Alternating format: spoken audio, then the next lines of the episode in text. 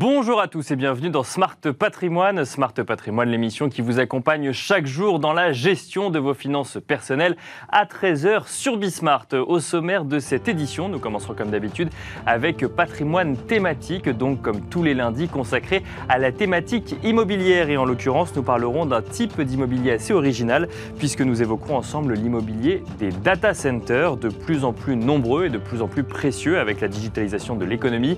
Nous aurons le plaisir d'en parler avec euh, Michael Cohen, Director Advisory Data euh, Center chez CBRE. Et nous enchaînerons ensuite avec euh, Enjeu patrimoine où nous resterons dans la thématique immobilière et nous tenterons de faire le point sur les passoires thermiques. La réglementation évolue mais les avancées sont parfois suivies de recul et d'interrogations. Où en est-on aujourd'hui? Comment comprendre à quel point un propriétaire est concerné? Et comment anticiper ces évolutions? Nous en parlerons avec Tanguy Dupont, directeur des solutions Helio pour l'habitat collectif, mais aussi avec Christophe Demerson, le président de l'UNPI. Bienvenue à vous tous qui nous rejoignez. Smart Patrimoine, c'est parti. Patrimoine thématique en partenariat avec l'Anacofi.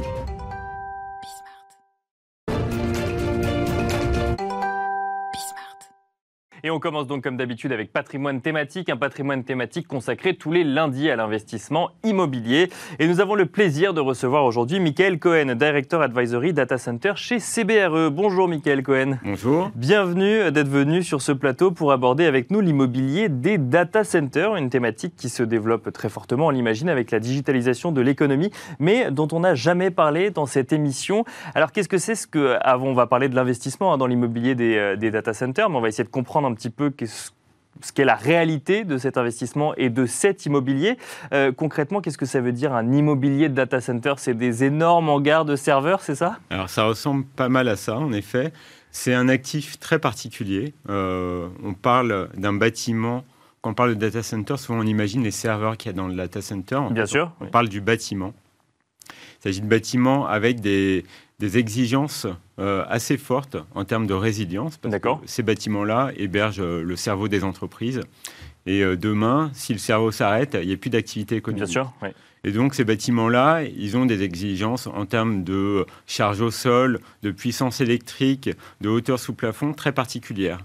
Et du coup, aujourd'hui, quand on construit un bâtiment data center, on regarde souvent sous l'angle du risque on veut euh, bah, que, le, bâtiment soit soumis au moins de risques possible et qu'il puisse fonctionner au quotidien, 24 heures sur 24. Alors le risque, on va y revenir. Juste avant, vous nous avez dit qu'il y avait des exigences assez particulières. Ça veut dire qu'on ne peut pas récupérer un entrepôt qui avant aurait fait de l'automobile ou euh, de l'alimentaire et le transformer en entrepôt, en entrepôt data center, par exemple. Alors ça se fait, euh, ça se fait de plus en plus. D'accord. Euh, néanmoins, euh, il y a toujours des analyses préalables très poussées concernant les sols, concernant l'environnement, concernant la puissance électrique qui peut être acheminée sur le terrain en question.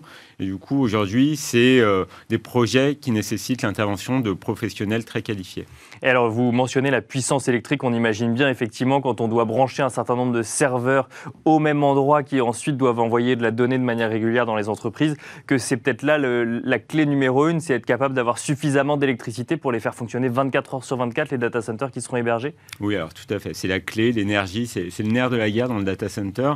D'ailleurs, on, on parle d'immobilier, souvent... Euh, euh, dans l'immobilier, l'unité, hein, c'est le mètre carré. Bien sûr. Oui. Dans les data centers, c'est le mégawatt. D'accord, on parle Donc, même plus euh, en mètre carré. Non, c'est euh, presque anecdotique, entre guillemets, euh, même s'il faut quand même un peu d'espace pour stocker les Bien serveurs. sûr, oui. Et, et aujourd'hui, un data center, sa consommation en termes de puissance, euh, ça peut s'échelonner euh, pour les petits data centers de 1 MW, pour les gros à plus de 100 MW. D'accord. Donc on okay. se rend compte que 100 MW, bah, c'est un dixième d'une tranche euh, nucléaire. Donc ça commence à être quelque chose d'assez important. Et là, on parle d'un data center tout à fait. Donc ensuite, si jamais on en a 10, il faut d'autant euh, d'énergie en plus dans l'entrepôt en question pour alimenter euh, tous ces data centers. Voilà, mais 100 MW, ça reste quand même un très gros data D'accord, center. okay. qui prend du coup beaucoup de place en mètres carrés cette Voilà. fois-ci. Euh, ça, c'est pour euh, l'énergie. Vous nous avez dit qu'il y avait des exigences assez particulières. Est-ce que vous pouvez nous expliquer un petit peu quelles sont les exigences? C'est-à-dire qu'on a euh, quatre murs, on a effectivement le sol qui convient, puisque vous nous avez dit qu'il y avait des analyses de charge, on a de l'énergie qui arrive. Qu'est-ce qu'il faut? Il faut du, du refroidissement également. Comment est-ce que ça fonctionne? Tout à fait. Alors, il faut imaginer que vous allez avoir dans votre data center des centaines, voire des milliers de serveurs qui sont hébergés dans ce qu'on appelle des baies, hein, c'est des armoires informatiques. Qui vont fonctionner souvent à très forte puissance pour fournir les services qu'on utilise au quotidien. En fait. Pourquoi on parle là, dans un data center? On parle euh, des fournisseurs de contenu, quand on regarde des vidéos en streaming, on parle d'Internet, on parle euh, de, des réseaux sociaux. D'accord. Et du coup, quand ça tourne, ces applications-là qu'on utilise au quotidien sur nos smartphones, eh ben, il faut aller refroidir les serveurs et il faut assurer de la sécurité, de la résilience. Donc vous allez avoir de la sécurité euh, périmétrique pour assurer que le site n'est pas pénétré par des individus malveillants, par exemple. et il faut prévoir également euh, du refroidissement pour que les serveurs euh, fonctionnent en permanence dans les bonnes conditions. Mais alors, vous l'avez mentionné, quand on, euh, quand on est à la tête d'un immobilier, d'un lieu, d'un entrepôt de data center, à l'intérieur peuvent tourner euh, mon film Netflix, mon application euh, Facebook euh, ou ma recherche Google. Ça, c'est pour les plus connus, mais il peut y avoir plein d'autres applications qu'on utilise au quotidien. Ma recherche de train, tiens, par exemple, pour les fêtes de fin d'année.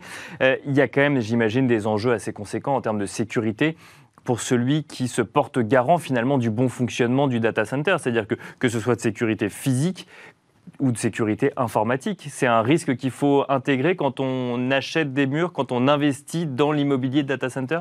Alors, dans les murs, on ne porte pas la sécurité informatique, Bien sûr. Euh, mais on va porter la sécurité du site en premier lieu. S'assurer que, par exemple, on n'est pas à proximité d'un site Céveso, euh, qu'on n'est pas en Céveso, qu'est-ce que c'est? euh, C'est tous les sites qui, de par leur activité industrielle, peuvent représenter un risque dans l'environnement. Et il s'agit également de s'assurer qu'on n'est pas en zone inondable, par exemple. Bien sûr. Euh, parce que bah, un serveur sous l'eau, ça marche pas. Moins bien, en tout cas. Euh, donc, euh, ça, c'est le premier critère d'analyse. C'est regarder finalement si on va être dans une zone à risque de par l'environnement. Après, la sécurité informatique, c'est une autre couche opérationnelle et elle va être assurée soit au niveau hardware, c'est-à-dire au niveau des serveurs, euh, de par le déploiement d'infrastructures, soit au niveau logiciel. D'accord. Et donc ça, c'est euh, le qui, qui, gère ça dans euh, le business model de l'investissement immobilier dans les data centers? Parce que j'imagine que c'est pas celui qui loue les, les serveurs, c'est pas celui qui gère les murs non plus. Donc il y a un troisième intermédiaire qui lui va s'occuper spécifiquement de la sécurité? Alors la sécurité, quand on parle de la sécurité informatique, bien sûr, elle peut être portée par différents acteurs. Elle peut être portée par le client qui héberge ses serveurs chez un acteur qu'on appelle de la colocation, un acteur de l'hébergement. Donc, il va fournir le data center, les murs, euh, de l'espace et de l'énergie pour héberger les serveurs. Elle peut être portée par le fournisseur télécom euh, et elle peut être portée par, cette fois, le fournisseur de cloud qui fournit le service informatique à distance auprès des utilisateurs. C'est euh, alors on, voit bien avec la digitalisation de l'économie qu'il y a de plus en plus besoin de faire fonctionner tous ces services digitaux et donc ça passe par des data centers. Pour autant, l'immobilier du data center est une euh, thématique d'investissement qui se développe, c'est une activité qui se développe également. Alors. Euh, le, marché du data center se développe très fortement. Bien sûr. Et pour une raison assez simple, c'est parce que depuis 2010, en gros, le nombre d'utilisateurs d'Internet dans le monde euh, est passé de 2 milliards à 5 milliards. Bien sûr. Donc euh, très rapidement, on comprend qu'il y a de plus en plus d'usages. Euh, depuis entre 2017 et 2020, on a doublé le trafic Internet. Donc tout ça, ça demande des infrastructures. Donc on a déployé des data centers dans le monde à très vive allure et euh, ce qu'on a pu constater, ne serait-ce que sur la dernière année, c'est qu'on a une croissance en Europe sur les quatre principales villes, Francfort, Londres, Amsterdam, Paris, de 21% de la puissance mise à disposition du marché. D'accord. On est passé d'environ 1800 MW à 2200 MW, c'est-à-dire 400 MW déployés sur le marché en termes de puissance. Donc, ça, ça veut dire que, euh, que non seulement, effectivement, il y a cette montée en puissance, euh, on, en est tous conscients, mais ça veut dire que les entreprises ne les intègrent pas forcément chez elles, mais que ça crée un nouveau marché qui est celui de la mise à disposition d'entrepôts de data centers. Tout à fait. Euh, et c'est quelque chose qui s'est accéléré ces dernières années, c'est l'externalisation des services informatiques. Et ça, c'est au niveau européen, au niveau français ou au niveau parisien Au niveau mondial. Au niveau mondial, d'accord. Au niveau mondial. Non, mais le plus 21%, c'est au niveau européen. Le plus 21%, c'est au niveau euh, européen. Sur les, grandes villes européennes. villes euh, que je vous ai citées. À l'échelle parisienne, cette tendance elle est encore plus forte sur l'année passée. On a atteint les plus 31%. On est passé d'environ 230 mégawatts à près de 300 mégawatts en anticipe pour fin 2021. Il y a un rattrapage euh, dû à l'effet Covid, évidemment, mais il y a aussi euh, un rattrapage de la place parisienne vis-à-vis de euh, ses grandes sœurs européennes. alors maintenant qu'on a un petit peu brossé le, contexte hein, de cet immobilier de data center, est-ce que c'est une opportunité d'investissement pour, bah, pour un épargnant qui voudrait y placer, y placer quelques billes? Alors, c'est une opportunité d'investissement déjà pour des acteurs très spécifiques. C'est-à-dire que ça reste un marché de niche, un marché pan-européen sur lequel il y a peu de transactions euh, sur, sur, le marché français. L'année dernière, ça a dû se compter presque sur les doigts d'une main. D'accord. Euh, donc, ce n'est pas un placement en direct sur, sur le thème d'investissement qui peut se faire par euh, des petits porteurs. Néanmoins, c'est quoi le ticket moyen? Parce qu'on on, achète quand même une part ou on achète directement les, euh, les, locaux pour ensuite créer une, une, ferme de data center? Alors en général, euh, on peut se placer à différents moments dans la chaîne de valeur d'un data center. On peut acheter un terrain avec euh, de l'énergie et ce qu'on appelle une coque, hein, c'est du shell and core on peut également aménager le data center. Pour vous donner des ordres de grandeur, euh, un data center, quand, pour 1 mégawatt, on va compter environ 7 millions d'euros. D'accord. Donc, euh, je vous parlais tout à l'heure de data centers qui peuvent atteindre les 100, 100 mégawatts. vous, faites la multiplication. Euh, donc aujourd'hui, euh, bah, les petits porteurs, entre guillemets, euh, vous et moi, si on veut placer de l'argent, on va plutôt s'intéresser à investir sur les acteurs de l'hébergement informatique qui sont cotés en bourse et qui sont accessibles à tout le monde. Et est-ce que demain, on peut imaginer une démocratisation de ce type d'investissement ou ça reste pour l'instant, ou ça restera selon vous une niche pour les gros investisseurs? Alors, à mon avis, ça va rester quand même une niche, entre guillemets. Euh, ça va se déployer de plus en plus à l'échelle nationale avec des petits data centers. On appelle euh, ça le Edge Data Center, au cœur des villes, à proximité des utilisateurs. Euh, néanmoins, ça sera quand même des activités déployées à l'échelle nationale par des acteurs qui ont des portefeuilles immobiliers massifs. Et pour finir, est-ce qu'on a une idée des performances d'investissement pour le coup quand on se, lance dans ce type d'investissement, même si ça concerne une, une très faible minorité d'investisseurs? Alors c'est assez variable parce que euh, notamment euh, le marché euh, se, compte avec des opérations en volume très faible. Néanmoins, on peut viser entre 3,5 et 6% en moyenne de taux de rendement. Merci beaucoup, Michael Cohen, d'être venu nous expliquer un petit peu de quoi il retourne de, cette, euh, bah, de cet immobilier de data center qui fleurit euh, autour de Neuville, pas encore dans les centres-villes, mais plutôt autour, si j'ai bien compris, même si, le, même si ça arrive. Euh, je rappelle que vous êtes directeur advisory data center chez CBRE. Et quant à nous, on se retrouve tout de suite dans Enjeu patrimoine. Thank you. Et on enchaîne à présent avec Enjeu patrimoine, où nous allons tenter de décrypter pour vous les évolutions qui concernent les passoires thermiques en cette fin d'année 2021. Ces évolutions ont connu plusieurs revers et l'on entend volontiers certains professionnels du secteur nous dire parfois qu'il ne faut pas trop les prendre en compte car elles peuvent encore évoluer. Mais celles-ci s'avèrent tout de même assez contraignantes. Il est donc nécessaire pour les propriétaires de savoir de quoi on parle. Et euh, pour en parler et pour en faire le point, nous avons le plaisir de recevoir Tanguy Dupont, directeur des solutions Helio pour l'habitat collectif. Bonjour Tanguy Dupont. Bonjour. Bienvenue sur ce plateau, mais aussi Christophe Demerson, président de l'UNPI. Bonjour Christophe Demerson, bienvenue sur ce plateau également. Bonjour Nicolas. Alors on va commencer avec vous, euh, Tanguy Dupont. L'idée c'est de faire un petit peu de pédagogie quand même, de rappeler euh, ce qui fonctionne, ce qui ne fonctionne pas, ce qui est vrai, ce qui ne l'est pas. Euh, première question basique, mais peut-être essentielle pour comprendre tout l'enjeu au sujet des passoires thermiques, c'est une passoire thermique concrètement, qu'est-ce que c'est, Tanguy Dupont? Alors une passoire thermique, c'est une maison ou un appartement euh, qui euh, va consommer trop d'énergie. Euh, et donc il y a des limites qui ont été fixées qui sont ou qui récemment ont été, ont été modifiées, notamment avec la, modification du diagnostic de performance énergétique, qui a été modifié au 1er juillet cette année avec un peu de retour en arrière et puis quelques modifications ces Ça, on va y revenir, effectivement. On va y revenir, je pense aussi. et donc les passoires énergétiques, c'est les logements les plus énergivores de France et donc c'est les premiers en ligne de mire du gouvernement euh, pour être rénové et pour passer dans des classes énergétiques euh, euh, meilleures pour atteindre, si possible, c'est l'objectif, je crois, en 2050, uniquement des bâtiments basse consommation. Et alors, on, en parlait juste avant l'émission, il y a un calendrier qui a été mis en place pour faire sortir toutes ces passoires énergétiques progressivement du parc locatif français, alors avec, l'idée de les rénover plutôt que de les faire sortir, mais c'est-à-dire que passer certaines échéances, on ne pourra plus louer des logements trop énergivores. Il y a quatre échéances 2023, 2025, 2028, 2034. À quoi est-ce qu'elles correspondent ces différentes échéances? Exactement. Alors, il y a, comme il y a ce nouveau DPE à partir de 2025, tous les logements seront passés d'une manière ou d'une autre sur le nouveau DPE. D'accord. Et donc en 2025, on a les lettres G, en 2028, on a les lettres F, et en 2034, on a les lettres E. Qui correspondant au nouveau mode de calcul Voilà, du diagnostic exactement. de performance et qui, énergétique. et qui seront à ces dates-là interdites à la location. D'accord. Euh, donc la, la règle de base qu'a choisi le gouvernement, c'est de dire bah, si vous n'avez pas fait les travaux qui permettent de monter de classe énergétique, vous ne pouvez plus louer votre logement.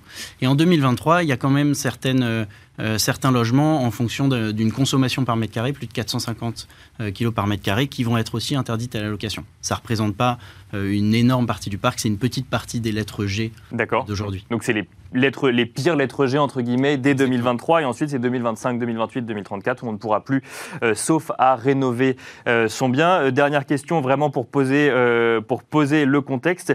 Il y a une autre échéance, c'est 2021, c'est-à-dire que le, le DPE devient opposable pour les locataires vis-à-vis des propriétaires à partir de 2021. Pour le coup, ça devient un argument juridique. ça devient un argument juridique et c'est un petit peu aussi tout le problème et c'est pour ça qu'il y a eu une machine arrière il y a quelques mois euh, puisque les DPE se sont avérés, alors aussi pour des raisons de calcul, hein, mais aussi très sévères, euh, peut-être aussi parce que les diagnostiqueurs se sont dit bah, si c'est opposable, euh, il faudrait pas qu'on puisse revenir vers moi en me disant que j'ai été trop généreux sur la classe énergétique. Euh, et puis les règles de calcul aussi qui prennent en, fon- en- en compte maintenant, et ça c'est nouveau, les émissions de gaz à effet de serre, avec Bien un sûr. effet double seuil, donc c'est le, euh, le plus la plus mauvaise des deux lettres qui va donner la lettre du logement qui fait effectivement baisser tout le parc.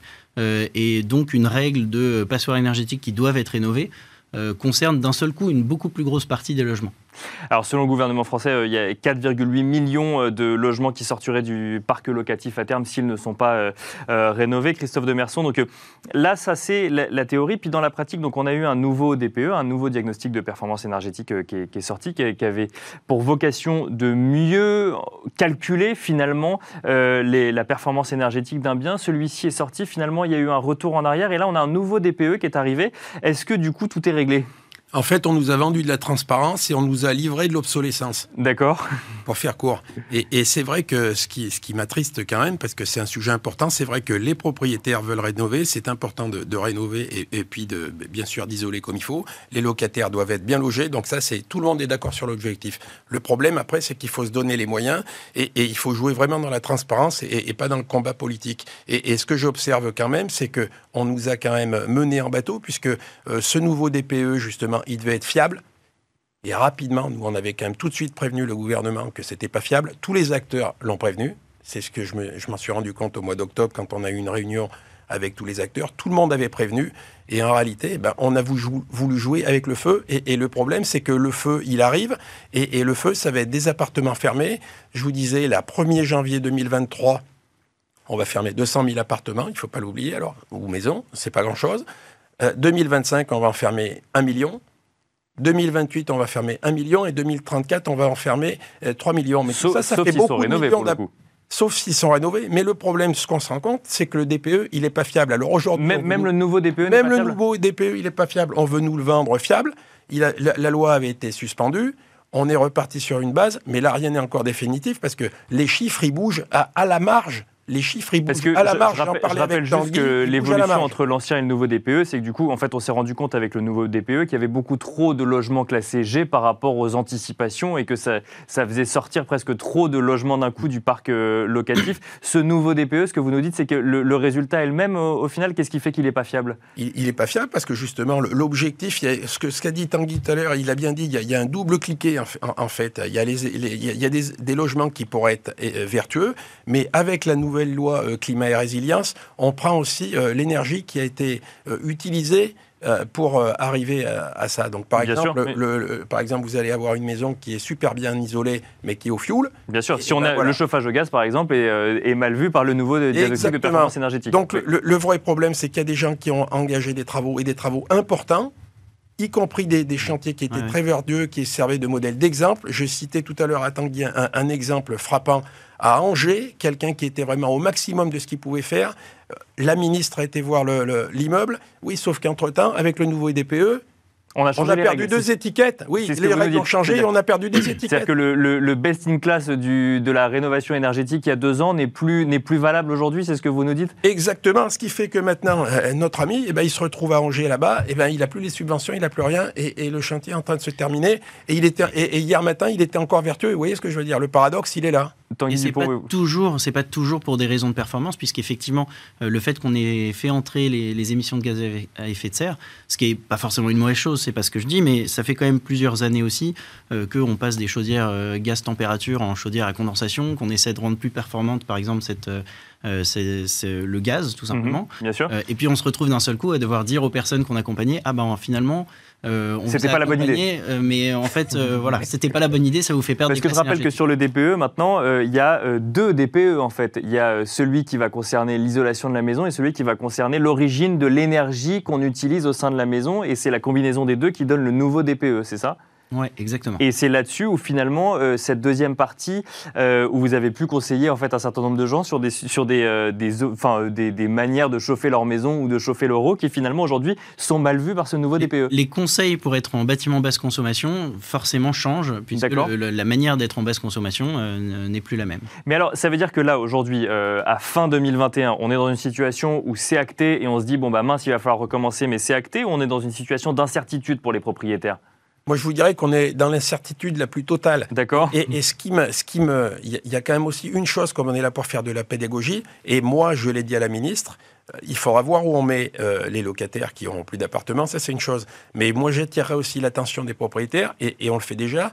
Mais euh, le congé pour travaux, il a été retoqué par le Conseil constitutionnel. Alors, le congé pour travaux, ça veut dire que euh, demain, avec euh, l'audit énergétique, parce qu'il y a un audit énergétique dont on va parler dans un instant, mais même avec un DPE opposable, c'est euh, quelque chose de, de valable. C'est-à-dire que demain, le locataire pourra attaquer son propriétaire pour lui dire remettez mon logement aux normes parce que euh, je dépense trop d'énergie ou trop d'argent en tout cas à me chauffer ou autre. Et c'est là où vous dites bah très bien, mais pour faire les travaux, il faut que le locataire soit logé ailleurs. Exactement. Comment est-ce qu'on va faire eh quand ben, on est propriétaire? Eh ben quand on est propriétaire, eh ben, il y aura deux solutions, c'est-à-dire que le, propriétaire il logera le locataire à ses frais, ça c'est un, premier choix. Et puis si le locataire euh, reste dans, dans l'appartement, qui ne demande pas à faire de travaux forcément, mais s'il reste dans l'appartement, il pourra attendre la réponse du juge parce que le juge, il pourra ordonner la suspension des loyers. Mais ça veut dire que quelqu'un qui loue dès aujourd'hui son, son, logement, en fait, va voir ses échéances arriver. Si la passoire thermique est en 2021, n'a pas été rénovée d'ici 2025, ça restera une passoire thermique. Sauf que là, en fait, il sera sous risque d'avoir potentiellement une procédure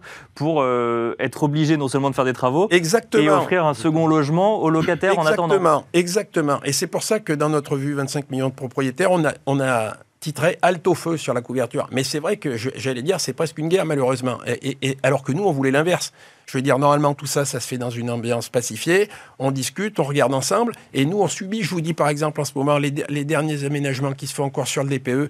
Mais on n'est pas au courant. Il faut qu'on aille voir les syndicats de diagnostiqueurs. Mais je veux dire, on peut bien mettre tout le monde autour de la table et regarder pour trouver des solutions pérennes et intelligentes. Je veux dire, on est quand même. Il y a, des, solutions. Il y en a. Mais euh, le calendrier, il est intenable. On l'a dit, c'est un calendrier intenable. Quand la loi climat et, et, euh, et résilience, elle a été votée, ils se sont amusés encore à serrer, à contraindre le calendrier avec 2034. Donc je veux dire, il y a des gens maintenant qui vont faire les travaux sur 2034 alors que c'était pas forcément c'était pas forcément la, priorité du moment. Qui vont le faire dès aujourd'hui, bien sûr. faire les autres travaux, puisque maintenant, il y a, y a ah, Vous dites qu'on aurait pu se concentrer sur les G et bah, voir pour les F et les E après? Je sais pas, comme dans une guerre, il me semble qu'il faut déjà concentrer, essayer de regarder où sont les priorités. Sauf qu'on veut faire des effets d'affichage, je l'entends. Il y a un calendrier d'affichage, je l'entends. Mais je veux dire, après, le principe de réalité, il doit aussi euh, prédominer. Ce qui est sûr avec ça, c'est que le gouvernement veut mettre en place un calendrier. Il veut que les gens comprennent et puis se mettre un petit peu au courant de leur classe énergétique. Il y a, la, moitié des personnes, nous on a fait un sondage chez des, euh, des propriétaires, on s'est rendu compte que la moitié des gens connaissaient pas leur classe énergétique. Donc déjà on part d'assez loin. Bien sûr. Euh, et ça c'est déjà un problème. Alors c'est plutôt pas mal de leur dire, bon bah maintenant qu'il y a des échéances, vous allez bien devoir vous informer, vous allez devoir réfléchir à rénover. Le calendrier par contre effectivement il est très serré, ça veut aussi dire qu'il y a toute une filière professionnelle qui doit se mettre en place. Et on le voit déjà rien que pour l'audit énergétique euh, c'est quand même pas grand-chose par rapport à tous les travaux qu'il va falloir faire. Ils ont déjà dû reculer du 1er janvier à a priori Bien septembre. A priori, septembre 2022. Un mot peut-être sur cet audit énergétique. En fait, ça va donner, euh, ça, va être un audit plus complet en fait que le DPE sur euh, la, la résidence en fait euh, auditée et euh, qui va délivrer un certain nombre de recommandations pour gagner, enfin pour passer noté A ou B en fait sur son DPE, c'est ça? C'est ça, en fait, ça va donner des scénarios de travaux. D'accord. Euh, deux scénarios obligatoires, un scénario qui fait 30% de gain énergétique et un scénario qui emmène le logement en bâtiment basse consommation. D'accord. Le obligatoire est quand même important. C'est-à-dire qu'à partir du moment où on se fait auditer, euh, il faut faire les travaux, c'est ça? Non, ce qui est obligatoire, c'est obligatoire pour le dia- diagnostiqueur pardon, de, de mettre ces scénarios-là. D'accord. Ok. Euh, est-ce qu'on est obligé de faire les travaux? On en revient aux échéances. on en revient. Si est Est-ce qu'on veut vendre si son appartement en- ou est-ce qu'on si veut le louer Ouais. Voilà, exactement. Exactement. Et ça, c'est un autre sujet. C'est que nous, on a, il y a toute cette complexité un peu autour de, de ces phénomènes-là et de ces règles-là qui fait qu'il y a des propriétaires euh, bailleurs qui se disent tout simplement bon bah moi je, je vends mon appartement ça a l'air trop compliqué je sais pas exactement aussi euh, comment je vais être aidé parce que c'est un vrai sujet toutes les aides aussi qui viennent pour euh, pour faire ces travaux là et qui aussi arrêtent pas d'être d'être modifiées récemment d'être euh, un peu rehaussées un peu rabaissées sûr, etc et on a du mal à suivre et pour les propriétaires et pour des propriétaires bailleurs aussi euh, c'est une complexité où beaucoup se disent euh, bon bah tant pis moi je De- je, je- je vends plutôt que de, que de me mettre aux normes pour, euh, pour louer. D'ailleurs, c'est vrai qu'on on voit de plus en plus des, bah, des, des passoires thermiques arriver sur le marché. Il y a plusieurs articles dans la presse qui en parlent avec une- un niveau de connaissance des futurs acquéreurs pas toujours très élevé sur le sujet. D'ailleurs, on se rend compte que euh, si les professionnels du secteur sont au courant, les, les, les, les acquéreurs, enfin les particuliers, sont pas forcément au courant réellement de, de, de- de ces évolutions euh, de contexte. C'est le but aussi de l'audit énergétique, puisque du coup, dès que ce sera une lettre F ou G, en tout cas à partir de septembre maintenant, euh, ils auront un audit, ils sauront aussi combien coûtent les scénarios, Mhm. euh, puisque l'auditeur devra mettre un coût sur chacun de ces scénarios. Donc ils peuvent aussi euh, ac- acheter en sachant quel coût ils vont devoir mettre dans euh, la, la réhabilitation du logement. Alors je rappelle que pour les aides, on aura une émission dessus euh, début janvier, notamment sur le coût de la rénovation euh, énergétique. Christophe Demerson, donc euh, du coup, je reviens sur, ce contexte d'incertitude à fin 2021. Euh, 2023, euh, c'est demain. Le, DPE euh, est déjà opposable. L'audit énergétique, c'est même avant demain, si 2023 c'est demain, puisque c'est septembre 2022. Euh, qu'est- Qu'est-ce qu'il faut faire? Il faut tout arrêter Il faut avoir un calendrier plus étiré Je pense qu'il faudrait se remettre autour de la table. Moi, j'ai écrit, j'ai demandé de nouveau un rendez-vous à Emmanuel Vargon pour ça, parce que je pense que c'est vrai que c'est le moment de, calmer les esprits, d'essayer de trouver des solutions constructibles. euh, constructives. J'en ai parlé aussi avec Jean-Marc Torolion et avec l'UNIS. Je pense qu'il y a, des- bien sûr qu'il y a des choses à faire, mais dans tous les cas, le calendrier, il est pas tenable et surtout, il est inflationniste. Et puis après, il y a aussi une autre chose à remarquer, c'est que la France, elle est, hétérogène. Et vous prenez par exemple un département comme le Cantal, c'est 50% des bâtiments qui sont à reprendre. Donc euh, c'est Paris, il y a encore d'autres problèmes avec les, les- les- les immeubles haussmanniens, par exemple, mais mais bien sûr. j'étais à puis- Colmar, Et un à sujet Rodez. aussi après de faire passer ça en copropriété. Quand c'est une maison, c'est facile. Quand c'est un immeuble, c'est un peu plus compliqué. J'étais à Rodez il n'y a pas longtemps. Et ben, quand on voit la ville de Rodez, ben, on, on- on pourrait dire qu'il faut fermer, fermer la ville de Rodez. Et puis après, le, le, le, le, le- le vocab- le vocabulaire qui est, employé, qui est employé aussi, je, je trouve qu'il est gênant parce que on a l'impression qu'on stigmatise euh, les, les pauvres, entre guillemets, mais les, les régions les moins favorables, les moins favorisées. Regardez par exemple le Cantal. Ben, quand on va vous dire où c'est que vous habitez, vous habitez, j'habite dans une passoire thermique. Bon, c'est pas trop sympa. Je veux dire, il y aura peut-être manière d'amener un petit peu ça pour déstresser tout le monde. Merci beaucoup euh, Christophe Demerson. Je rappelle que vous êtes président de l'UNPI. Merci Tanguy Dupont, directeur des solutions Helio pour l'habitat collectif. Euh, Merci à vous d'avoir suivi Smart Patrimoine. On espère vous avoir donné quelques clés pour comprendre les évolutions euh, en ce qui concerne les passoires thermiques. Il y aura d'autres émissions sur le sujet en euh, 2022, notamment sur le coût d'une rénovation énergétique et sur les aides euh, que mentionnait euh, Tanguy Dupont. En attendant, je vous dis à demain pour un nouveau numéro de Smart Patrimoine.